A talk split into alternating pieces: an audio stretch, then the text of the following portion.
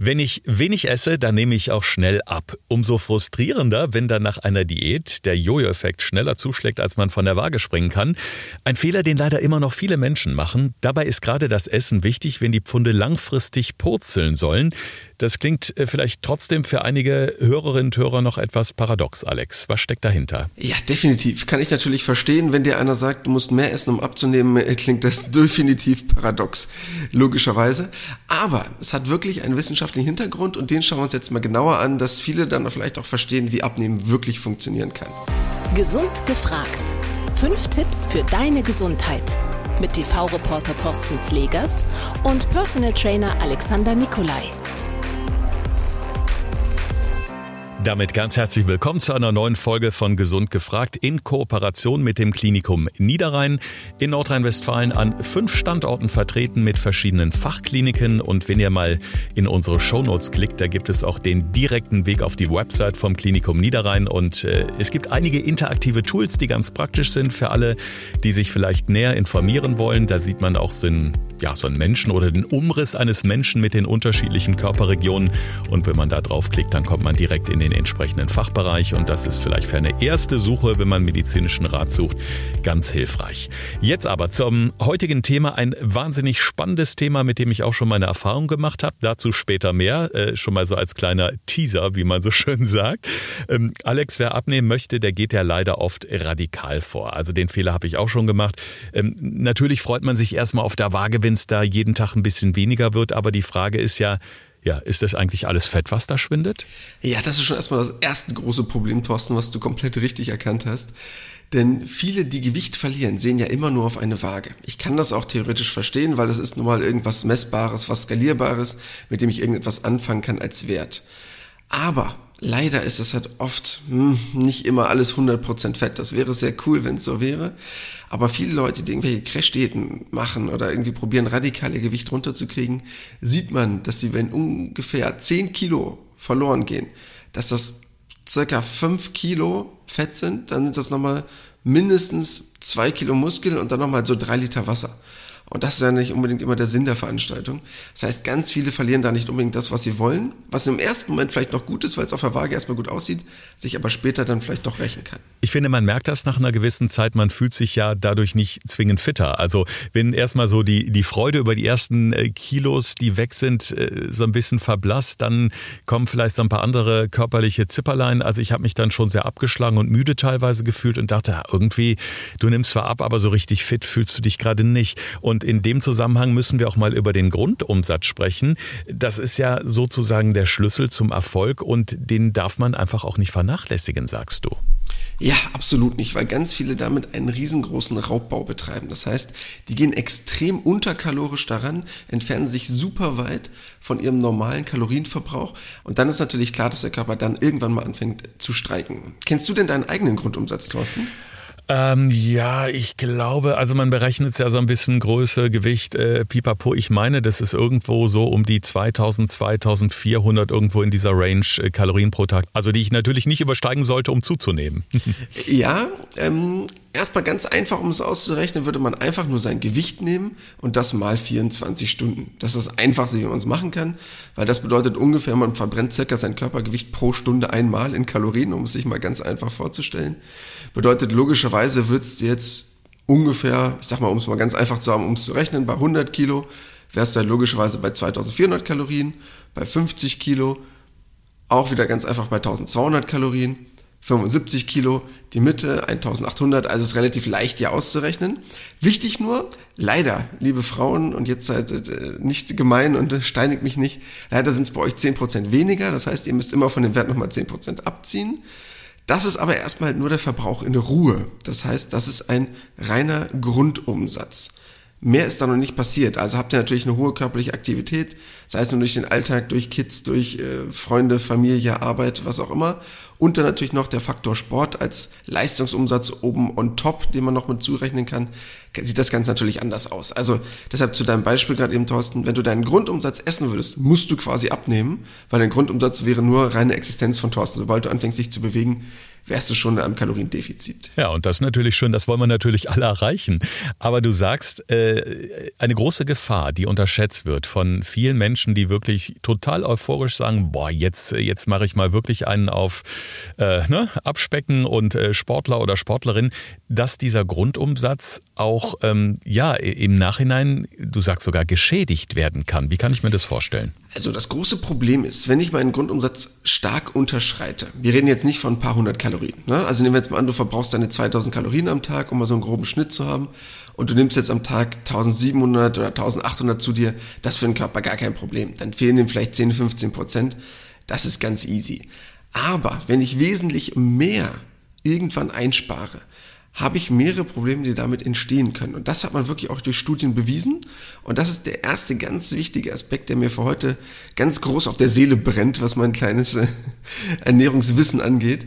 Viele Leute schaffen es leider im negativen Sinne schaffen, ihren Grundumsatz runterzurocken. Das heißt, das, was man weiß, wenn man jemanden hat, der ungefähr circa 2000 Kalorien verbrennt, gibt es eine gewisse Range von Menschen, die da drüber oder da drunter liegen. Das heißt, wenn du jetzt einen Menschen nimmst, die alle annähernd dieselbe Körperkomposition haben, was Körpergewicht angeht, Muskelmasse, Alter, Geschlecht, wenn du das so halbwegs zusammensetzt, gibt es Menschen, die ungefähr 2000 Kalorien verbrennen.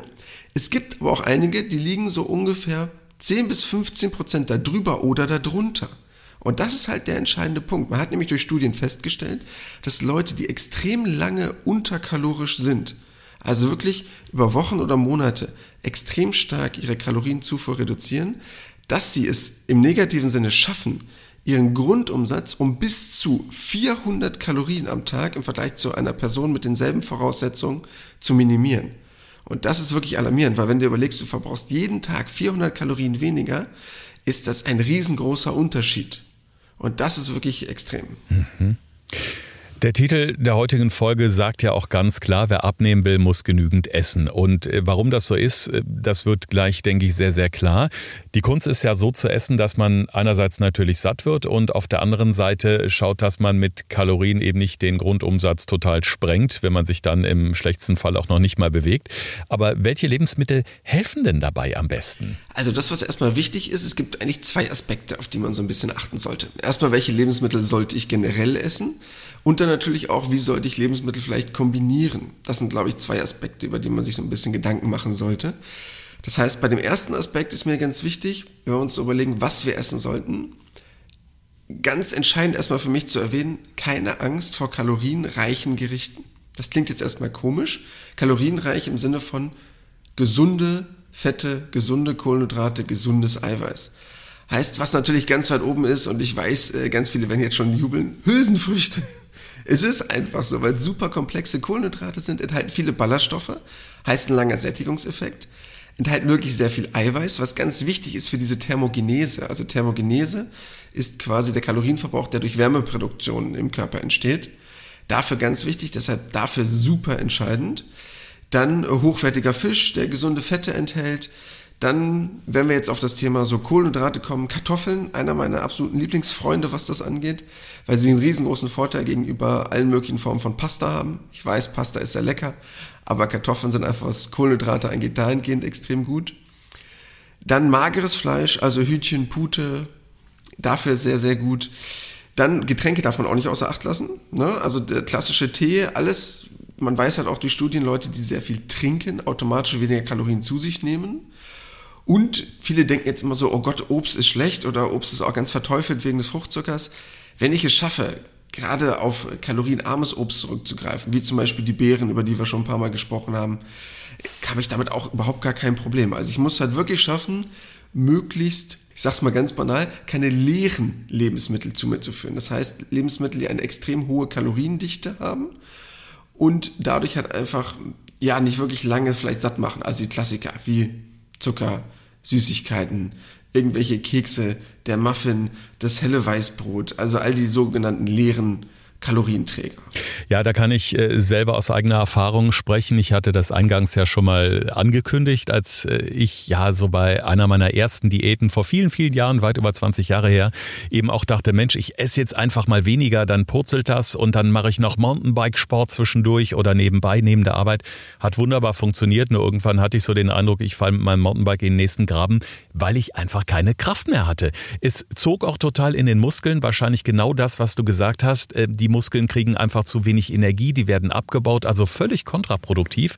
Und in dem Moment, wo ich dann äh, unter anderem auch äh, Hülsenfrüchte wie zum Beispiel Linsen oder Kichererbsen mal in die Gemüsepfanne geworfen habe und reichlich davon, habe ich gemerkt, ah, guck mal da, ich bin satt, äh, die, die Power kommt irgendwie zurück und es hat sich auf der Waage auch nichts in Richtung ähm, wieder zunehmen verändert. Im Gegenteil, es ist natürlich nicht ganz so schnell runtergegangen erstmal, als wenn ich nichts esse, aber ich habe eben verstanden, okay, langfristig bringt mich das zum Ziel, ohne dass ich jetzt hungern muss. Und ich glaube, diese Erfahrung muss man auch erstmal machen, um zu verstehen, was da passiert.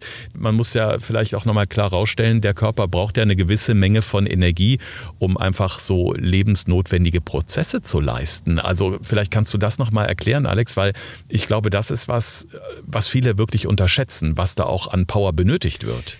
Ja, wir haben ja schon mal über mehrere Diätvarianten gesprochen oder ganz viele von diesen Radikaldiäten, die schnell zum Ziel führen sollen, was sie in einer gewissen Art und Weise tun, wenn es nur um das Gewicht geht, aber halt für die Langfristigkeit wirklich gar nicht praktikabel sind. Um es mal sich ganz einfach vorzustellen, es gibt so gewisse Dinge, die der Körper einfach braucht.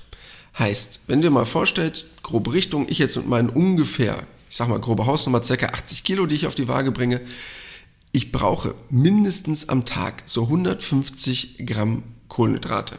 Ich noch ein bisschen mehr aufgrund meiner körperlichen Aktivität durch Sport und Co. Aber sagen wir jetzt mal banal, auch als Nichtsportler würde ich 150 Gramm Kohlenhydrate am Tag brauchen. Die haben den Wert ungefähr mal 4 gerechnet, das heißt circa 600 Kalorien Kohlenhydrate bräuchte ich schon mal. Dann brauchst du so knapp dein Körpergewicht auch in Eiweiß. Man sagt so grob 0,8 Gramm, nehmen wir mal 1 Gramm, ich brauche noch ein bisschen mehr wieder, aber sagen wir mal grob 1 Gramm pro Kilogramm Körpergewicht wären bei mir wieder 80 Gramm von Eiweiß. 80 Gramm Eiweiß hat auch nochmal 320 Kalorien.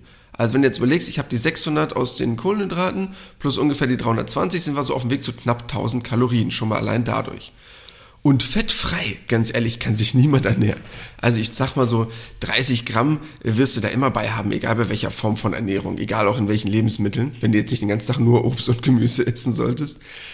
30 Gramm musst du ungefähr mal Faktor 9 rechnen, sind nochmal so 270. Also ich sag mal so ganz grob, 1300 Kalorien muss ich alleine nur essen, um von diesen Grundvarianten wie Kohlenhydraten, Fetten und Eiweiß ein Minimalmaß an Versorgung zu haben. Das heißt, wenn du jetzt überlegst, diese 500 Kalorien Diäten oder 800 Kalorien Diäten, die können schon mal gar nicht funktionieren, weil ich die lebensnotwendigen Bereiche für den Körper gar nicht abdecke. Das heißt, ich muss quasi Raubbau in meinem Körper betreiben, wenn ich unter 1000 Kalorien liege. Das ist ganz normal, egal bei wem. Da kann da jetzt auch die noch so schlankste Frau unterwegs sein, wenn die unter 1000 Kalorien unterwegs ist. Das ist nicht machbar für den Körper langfristig und das muss Raubbau bedeuten. Das heißt, ob du jetzt entweder, wie bei dir, kennst du durch viele Experimente, Kopfschmerzen bekommst, ob äh, bei vielen anderen dann die Muskulatur abgebaut wird, weil der Körper irgendwann halt auch an die Muskulatur rangeht als Energiequelle. Egal wie, unter 1000 Kalorien kann kein Körper sagen, ich kann damit entspannt umgehen. Und dann hast du schon ganz viele idiotische Diäten ad absurdum geführt. Wie ist es denn so mit den Mahlzeiten? Ist es da gut beim klassischen Programm zu bleiben, also Frühstück, Mittagessen, Abendessen? Oder wird es da Sinn machen, mehrere kleine Mahlzeiten zu sich zu nehmen? Also es gab ja mal eine Zeit, da war das total en vogue zu sagen, so ich klecker jetzt mal so sechs, sieben äh, Mahlzeiten pro Tag hin und esse dafür weniger. Äh, auf welchem Stand sind wir denn da so aktuell? Da gibt es ja sicherlich auch Studien, die mittlerweile da einiges untersucht haben. Ja, was, ich frage mal andersrum. Was merkst du denn bei dir? Was funktioniert für dich leichter, wenn du häufiger weniger isst oder lieber drei größere Mahlzeiten sozusagen? Bei mir persönlich sind es definitiv drei normale Mahlzeiten, weil ich einfach merke, dass ich äh, vorausgesetzt natürlich, ich, ich esse gute Dinge, also eben keine leeren Lebensmittel, sondern auch wirklich nährstoffreiche, ballaststoffreiche äh, Lebensmittel, dann, dann komme ich auch problemlos vom Frühstück zum Mittagessen oder vom Mittagessen zum Abendessen, ohne dazwischen ein Hungergefühl zu entwickeln. Also wenn da mal was Süßes dabei ist, dann ist es einfach nur aus der Lust raus, aber nicht eben, weil ich Hunger habe. Ja, Ähm, es gibt dazu ganz viele Studien und es ist genauso, wie du gerade eben gesagt hast. Früher war ja der Klassiker drei Mahlzeiten. Also wir reden jetzt von früher, früher. Dann gab es so in den letzten, ich sag mal so vor zehn Jahren ungefähr so die Tendenz zu sagen, ja komm, du musst unbedingt fünf Mahlzeiten essen, weil es einfach so viele tolle Vorteile hat. Ne? Also eine höhere Mahlzeitenfrequenz, äh, weniger Heißhungerattacken, ähm, bessere Insulinantwort, also besser im Sinne von gleichbleibender Blutzuckerspiegel, bessere Konzentrationsfähigkeiten. Also wurde dem ganz viel Tolles zugeschrieben. Und dann gab es auf einmal wieder so einen kompletten Turnaround, dass man gesagt hat, oh nee, der Körper muss ja auch Hunger entwickeln. Ich darf nicht äh, konstant meinen Blutzuckerspiegel an einer Ebene halten. Es ist besser, wenn der schwankt, weil das auch die Hunger- und Sättigungshormone besser anspricht und besser ist ähm, für die Fettverbrennung. Also es gab da super viele Diskussionen darüber. Und in den neuesten Studien hat man halt wirklich herausgefunden, dass es extrem von der Lebensweise abhängt. Das heißt, wenn du einen normalen Kalorienverbrauch hast und jetzt nicht der super Megasportler bist, also jeden Tag da sonst wie viele Einheiten Sport machst oder auch körperlich keinen super äh, anstrengenden Job hast, dass drei Mahlzeiten vollkommen ausreichen. Dass es für den Körper mehr Sinn macht, über drei Mahlzeiten zu arbeiten, weil leider die anderen Mahlzeiten dann oft einfach zu einem Kalorienüberschuss führen, weil sie halt wirklich nicht benötigt wurden und die Leute, die halt die fünf Mahlzeiten gegessen haben, sich bei den drei anderen Mahlzeiten, also bei den drei großen Mahlzeiten, sich quasi nicht zurückgehalten haben. Das heißt, da war halt schon eher der Vorteil, wenn es um das Thema Gewichtsreduktion ging, dass die drei Mahlzeiten bei dem Otto Normalo eher einen Vorteil hatten gegenüber den fünf Mahlzeiten. Mhm. Wenn man das aber runterbricht, hast du keinen nennenswerten Mehreffekt davon. Deshalb vielleicht erstmal eine Idee, was ich so mit meinen Klienten in der Praxis mache, weil das eigentlich eher der Wahrheit entspricht im wirklichen Leben. Ganz banal ausprobieren. Das heißt, wirklich schauen, schaffe ich es durch drei Mahlzeiten am Tag kontinuierlich ein gesundes Sättigungsgefühl zu haben, beziehungsweise vor den Mahlzeiten ein leichtes Hungergefühl. Na, also leichtes Hungergefühl heißt nicht, ich beiße in die Tischkante und ich äh, fresse alles, was mir bei drei unter die Finger kommt, sondern ein gesundes Hungergefühl im Sinne von, ja, ich möchte jetzt ganz gerne was essen, aber ich schiebe noch keine Panik dann ist das vollkommen okay. Wenn ihr merkt, okay, das funktioniert bei mir nicht, ich brauche unbedingt Mahlzeiten aufgrund meines Jobs, aufgrund von erhöhter körperlicher Aktivität, dann würde ich erst anfangen, die zu integrieren. Mhm. Und wenn ihr unbedingt Bock habt auf Süßigkeiten, ich kann das total verstehen, aber Thorsten haben wir auch schon mal in einem Experiment drüber gesprochen, dann bitte direkt nach der Mahlzeit und nicht später zwischendurch. Ja, definitiv. Äh, das habe ich selber auch am eigenen Körper erfahren können. Sorgt einfach dafür, dass ich nicht diese Mega-Schwankungen in meinem Blutzuckerspiegel habe und neue Heißhungerattacken dadurch sozusagen provoziere, sondern nach dem Essen ist es quasi mit eingerechnet und dann kann sich danach äh, der Blutzuckerspiegel auch wieder entspannt erholen. Äh, es gibt ja noch so, vielleicht noch ganz kurz als Aspekt fällt mir gerade noch ein, dieses Dinner-Canceling, was ja auch viele feiern. Das heißt zum Beispiel auch zu sagen, ach, ich esse jetzt heute Abend nicht und gehe nüchtern, also nüchtern in Anführungszeichen ins Bett. Ich hasse sowas, weil wenn ich mit Hunger ins Bett gehe, kann ich nicht schlafen und da habe ich ja im Endeffekt auch nichts von. Was hältst du von sowas? Quatsch. Okay. Absoluter Quatsch. Kannst du knicken? Macht wirklich gar keinen Sinn. Weil natürlich denken viele, wenn ich Dinner Canceling mache, werde ich Kalorien einsparen. Natürlich, fehlt ja eine Mahlzeit. Aber ihr seid ja dann wirklich in einem Stressmodus. Und unter Stress zu schlafen, weil ihr habt dann körperlichen Stress und der wirkt sich dann natürlich auch auf die Psyche aus, dass man sagt, oh Gott, ich habe Hunger, wann kommt denn jetzt endlich der Wecker? So nach dem Motto, ich habe totale Bock schon aufs Frühstück abends um äh, 8 Uhr, so nach dem Motto. Ist für den Körper absoluter Raubbau. Würde ich niemals machen. Das Einzige, warum es so gut funktioniert, ist, weil die meisten Leute abends einfach Quatsch essen. Weil wann haben sie Zeit zum Essen? Abends.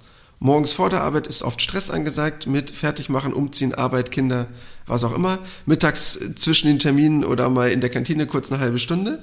Und abends wird dann richtig gespachtelt und danach gibt's äh, Chips und äh, die Süßigkeiten und was auch immer. Deshalb funktioniert's einfach bei vielen. Aber ich sag mal ganz banal, hört einfach auf, abends Quatsch zu essen, aber Finger weg vom Dinner Canceling. Das ist keine gute Idee. Ja, man muss ja auch einfach mal diesen psychologischen Aspekt sehen. Also wenn ich Dinner-Canceling mache oder ständig meinen Körper stresse dadurch, dass ich Hunger habe und versuche mich irgendwie abzulenken, damit ich nicht auf die Idee komme, in die nächste Süßigkeiten-Schublade zu greifen, das, das frustriert einen ja total und letztendlich entfernt man sich ja eigentlich immer weiter von dem Ziel, wirklich langfristig äh, und gesund abzunehmen und das wirklich auch mit einer gewissen Basis.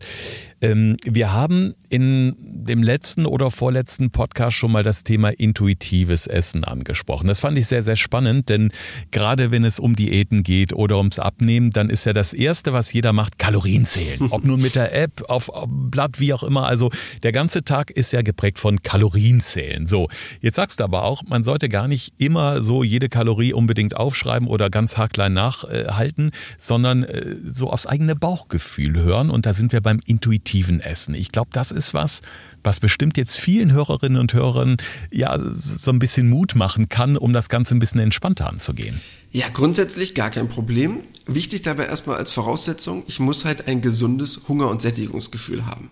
Sonst funktioniert intuitives Essen nicht. Das heißt, bei Leuten, die zum Beispiel extrem übergewichtig sind, bei Leuten, die irgendwelche Formen von Erkrankung haben, Anorexie, Bulimie, also ich glaube, das ist jetzt logisch, dass wir das ein bisschen ausklammern müssen. Bei einem gesunden Hunger- und Sättigungsgefühl ist das aber theoretisch kein Problem, unter der Voraussetzung, dass ich das in meinen Alltag integrieren kann. Und das ist, glaube ich, für viele eher die Challenge, also wirklich diese Herausforderung, das mitzunehmen. Denn wenn du jetzt sagst, okay, ich habe mittags um 12 noch keinen Hunger, dann kann ich aber bei der Arbeit eine Mittagspause machen. Ich weiß, ich krieg jetzt aber bis abends um 8 Uhr nichts zu essen. Ich muss jetzt essen. Logisch, dann ist es schön, wenn Alex hier was äh, von intuitivem Essen schwafelt, aber ich kann halt nicht um 3 Uhr essen. Dann ist es klar, dann habe ich halt eine Voraussetzung, die ich nicht erfüllen kann. Aber wenn ich das einfach mal umsetzen kann, das heißt, super finde ich zum Beispiel dafür mal ein Wochenende, um das auszuprobieren, einfach mal gucken, wann habe ich denn ein leichtes Hungergefühl, wann setzt das ein und wann möchte ich anfangen zu essen. Also bestes Beispiel, dass viele Leute einfach viel zu früh frühstücken. Die haben es abends extrem spät noch gegessen, nach ihren Terminen um 8, 9 oder 10 Uhr abends und essen dann morgens um 7 Uhr schon wieder was. Einfach so nach dem Motto, ja, es ist, bin jetzt aufgestanden, ich muss jetzt essen. Muss aber manchmal gar nicht der Fall sein, sondern sie halten es wesentlich länger aus ohne etwas zu essen. Nicht im Sinne jetzt sich zu kasteien und zu sagen, ich darf jetzt nichts essen, sondern einfach mal zu schauen, wann kommt denn wirklich mein Hungergefühl? Wie groß muss jetzt meine nächste Mahlzeit sein? Einfach mal auszuprobieren und ein Gefühl dafür zu entwickeln. Ich würde halt, wie gesagt, das Wochenende vorschlagen. Aber ansonsten ist das eine super Idee, wenn ich es schaffe, das mit möglichst vielen gesunden Lebensmitteln zu erreichen, weil sonst natürlich der Sättigungseffekt nicht da ist, wenn ich das probiere mit äh, Zucker, Süßigkeiten und äh, Donuts zu regeln. Okay, also wir fassen bis hierhin mal zusammen. Wer abnehmen will, muss seinem Körper weniger Energie zuführen, als er verbraucht. Aber da bitte nicht übertreiben, sondern in kleinen Schritten und bitte immer auch vor Augen halten, es ist eine gewisse Menge an Kohlenhydraten Kohlenhydraten, Fetten und Eiweißen nötig, um einfach auch die Grundfunktion, die lebenswichtigen Funktionen der Organe und des Stoffwechsels im Körper einfach anzufeuern, damit er auch so funktioniert, wie er soll, um möglichst lange gesund zu bleiben oder hoffentlich gesund zu bleiben. Ja, es war eine Menge Info. Wir wollen euch jetzt nochmal so fürs äh, Wochenende ein paar Anregungen mitgeben. Unsere fünf Tipps für deine Gesundheit, wie ihr gesund, entspannt und langfristig abnehmen könnt ohne Jojo-Effekt. Thorsten fragt, Alexander antwortet. In diesem Podcast erfährst du alles über Ernährung und Fitness. Einfach erklärt und mit konkreten Tipps für deinen Alltag. Ja, als erstes mir nochmal ganz wichtig und deshalb liegt es mir total am Herzen. Wenn du zu lange unterkalorisch bist, also wirklich über einen sehr langen Zeitraum unter deinem Grundumsatz dich ernährst, hast du das Problem, dass du eventuell deinen Kalorienverbrauch extrem nach unten hin verschlechterst. Das heißt, man hat dadurch Studien festgestellt, dass in dieser normalen Range, nehmen wir mal beispielhaft eine Person mit 2000 Kalorien Verbrauch am Tag, durch eine extrem lange, sehr restriktive Kalorien-Einsparvariante es wirklich dazu führen kann, dass 200, 300 Kalorien, also 10 bis 15 Prozent des Grundumsatzes verloren gehen. Und das ist wirklich ein Raubbau im Körper. Deshalb sollte man das unbedingt vermeiden, auch wenn man es eilig hat. Punkt Nummer zwei, andersrum, was darf ich denn jetzt, Alex? Wie viel darf ich wirklich reduzieren? Man sagt so ganz grob, als Frau so 10 bis maximal 15 Prozent, als Mann darf es auch gerne 20 bis maximal 25 Prozent sein, die ich unter meinen Kalorienverbrauch gehe. Das heißt, wenn ich jetzt beispielhaft, wichtig dabei, nicht den Grundumsatz, sondern wirklich den Tagesumsatz nehmen. Wenn ich meine 2000 Kalorien in Ruhe verbrenne, als Tagesumsatz vielleicht 2000 400 Kalorien habe, kann ich davon gerne 20% abziehen. Das heißt, grobe Hausnummer, wenn ich dann so knapp unter 2000 Kalorien essen würde, bin ich 500 Kalorien im Minus. Das wäre natürlich bei einer Person, die schon ein bisschen Gewicht auf die Waage bringt und auch körperlich ein bisschen aktiv ist. Aber damit kann der Körper entspannt umgehen. Oder wenn ich als Frau vielleicht 1600, 1700 Kalorien habe, ist das alles gar kein Problem. Das geht auch längerfristig. Das heißt, das kann ich länger machen als zwei, drei Wochen, ohne dass der Körper mit einem großen Raubbau antwortet und danach viel wichtiger, kein Jojo-Effekt entwickelt. Ja, und man merkt es vor allen Dingen dann auch, äh, dass es äh, gut funktioniert, wenn man mal so ein bisschen in sich reinhört. Also ich kann es aus eigener Erfahrung sagen, als ich es übertrieben habe, waren sehr, sehr schnell die Kopfschmerzen da. Mit dieser Range, die du gerade so gesagt hast, 20, 25 Prozent unter Kalorienbedarf, hat es wunderbar funktioniert. Im Endeffekt habe ich gar nicht gemerkt, dass ich diese Kalorien jetzt weniger gegessen habe, weil es eben keine unangenehmen Nebenwirkungen gab. Ja, wichtig dabei, das müssen halt dann wirklich auch relativ gesunde Lebensmittel sein. Ne? Ich kann ja auch theoretisch einmal am Tag meinen Burger mit Pommes und Cola weghauen, dann habe ich auch wahrscheinlich meinen Kalorienbedarf, aber natürlich wird dann relativ schnell wieder der Hunger sich entwickeln.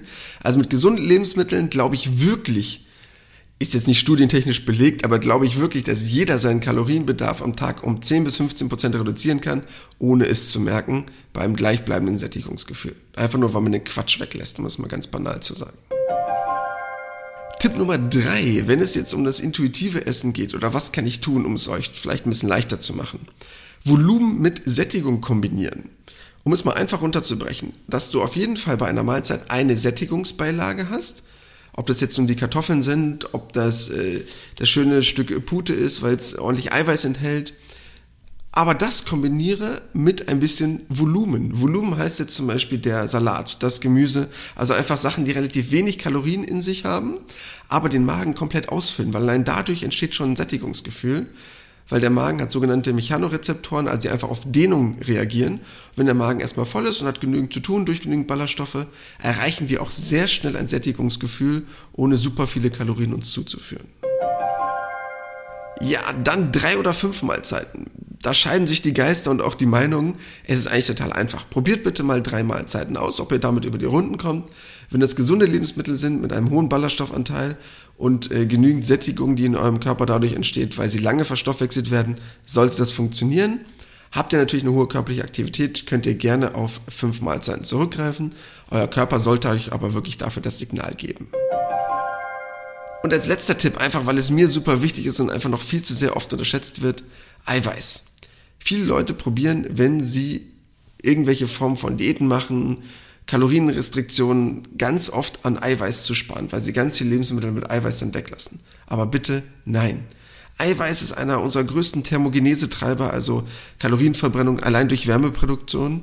Denn äh, Kalorien, klingt jetzt ganz banal, die heißen ja nicht umsonst Kalorien, also Kalor ist lateinisch für Wärme, geht einfach hauptsächlich um Wärmeproduktion im Körper und die meiste Energie geht dadurch im positiven Sinne verloren. Deshalb Eiweiß, Eiweiß, Eiweiß. Man kann natürlich auch zu viel Eiweiß essen, das muss man aber erstmal schaffen. Und deshalb greift bitte auf Eiweiß zurück. Ja, das klingt auf jeden Fall gut. Äh, vor allen Dingen führt es auch dazu, dass wir nicht frieren, wenn wir gute, gesunde Kalorien zu uns nehmen. Auch Kohlenhydrate, hochwertige, ist in der momentanen Situation vielleicht auch ganz gut. Wenn die Heizung runtergedreht wird, glühen wir zumindest mit gesunden Lebensmitteln von innen. Das ist auch schon mal eine gute Geschichte. Und äh, eine Sache, die äh, ich jetzt auch wieder gerade so ähm, praktiziere. Wir haben im Moment natürlich im Herbst wunderbare Möglichkeiten, richtig schöne, leckere Gesundheitsbooster zu uns zu nehmen. Ich denke da zum Beispiel Beispiel an den Apfel, also hier bei mir am Niederrhein, wo man ja auch bei den Landwirten direkt Äpfel kaufen kann. Sie sind wunderbar lecker, frisch und knackig. Und die sättigen ja auch so ein bisschen. Und ich glaube, so ein Apfel am Tag, sagt man ja sowieso, ist eigentlich so, äh, was, äh, was jeder Gesundheitsexperte empfiehlt. Ne? Ja, es gibt ja diesen wunderschönen Satz, äh, Apple Day keeps the doctor away, ne? Also ist ja so ein Klassiker. Ähm, und viele, ich kann ja auch verstehen, dass sie so eine gewisse Angst vor Kalorien durch Obst haben, aber ganz ehrlich, das muss man erstmal schaffen. Also wenn du überlegst, dass so 100 Gramm Apfel vielleicht 50 Kalorien haben, ja, 100 äh, Gramm Schokolade hat äh, eine ganz andere Hausnummer. Das heißt, wenn du das überlegst, äh, dass du auch eine Tafel Schokolade gegen, ich sag mal, vielleicht acht Äpfel tauschen könntest, ähm, dann weißt du ungefähr, was ein Sättigungseffekt im Körper ausmacht, weil die Tafel Schokolade wird dich nicht so satt machen wie acht Äpfel, geschweige denn, dass du acht Äpfel essen würdest. So, deshalb Ne? Nur mal so als grobe Hausnummer. Also ja. 800 Gramm Apfel kannst du vergleichen mit 100 Gramm Schokolade circa. Wobei die acht Äpfel würde ich aufgrund des Fruchtzuckeranteils dann wahrscheinlich auch eher ablehnen. Also ich bin so bei einem Apfel maximal, vielleicht hin und wieder auch einen zweiten, aber ist auf jeden Fall lecker. Aber in dem Zusammenhang können wir nochmal hinweisen auf ähm, unseren Saisonkalender, den wir nämlich auf unserer Website haben. Da könnt ihr auch mal sehen, was gerade so Saison hat, was frisch ist, was natürlich sich gerade jetzt anbietet, weil eben keine langen Lieferketten dahinter stehen, weil es regional angeboten wird, dementsprechend frisch mit vielen Vitaminen und Nährstoffen drin. Klickt einfach mal auf unseren Link äh, bei unserem Instagram-Account. Podcast Gesund gefragt heißen wir. Da kommt ihr auf unsere Website. Ja, und da hat äh, Alex einen wunderschönen Saisonkalender vorbereitet. Und ich glaube, das ist gerade jetzt auch eine gute Orientierung einfach, wenn es darum geht, oh, was sind leckere Herbstrezepte. Ja, sehr, sehr gut. Vor allen Dingen, weil ja auch viele Leute sich im Winter gerade überlegen, ach, was soll ich denn jetzt essen an gesunden Sachen? Und welches Gemüse ist zum Beispiel jetzt äh, sehr, sehr gut verfügbar, saisonal und regional?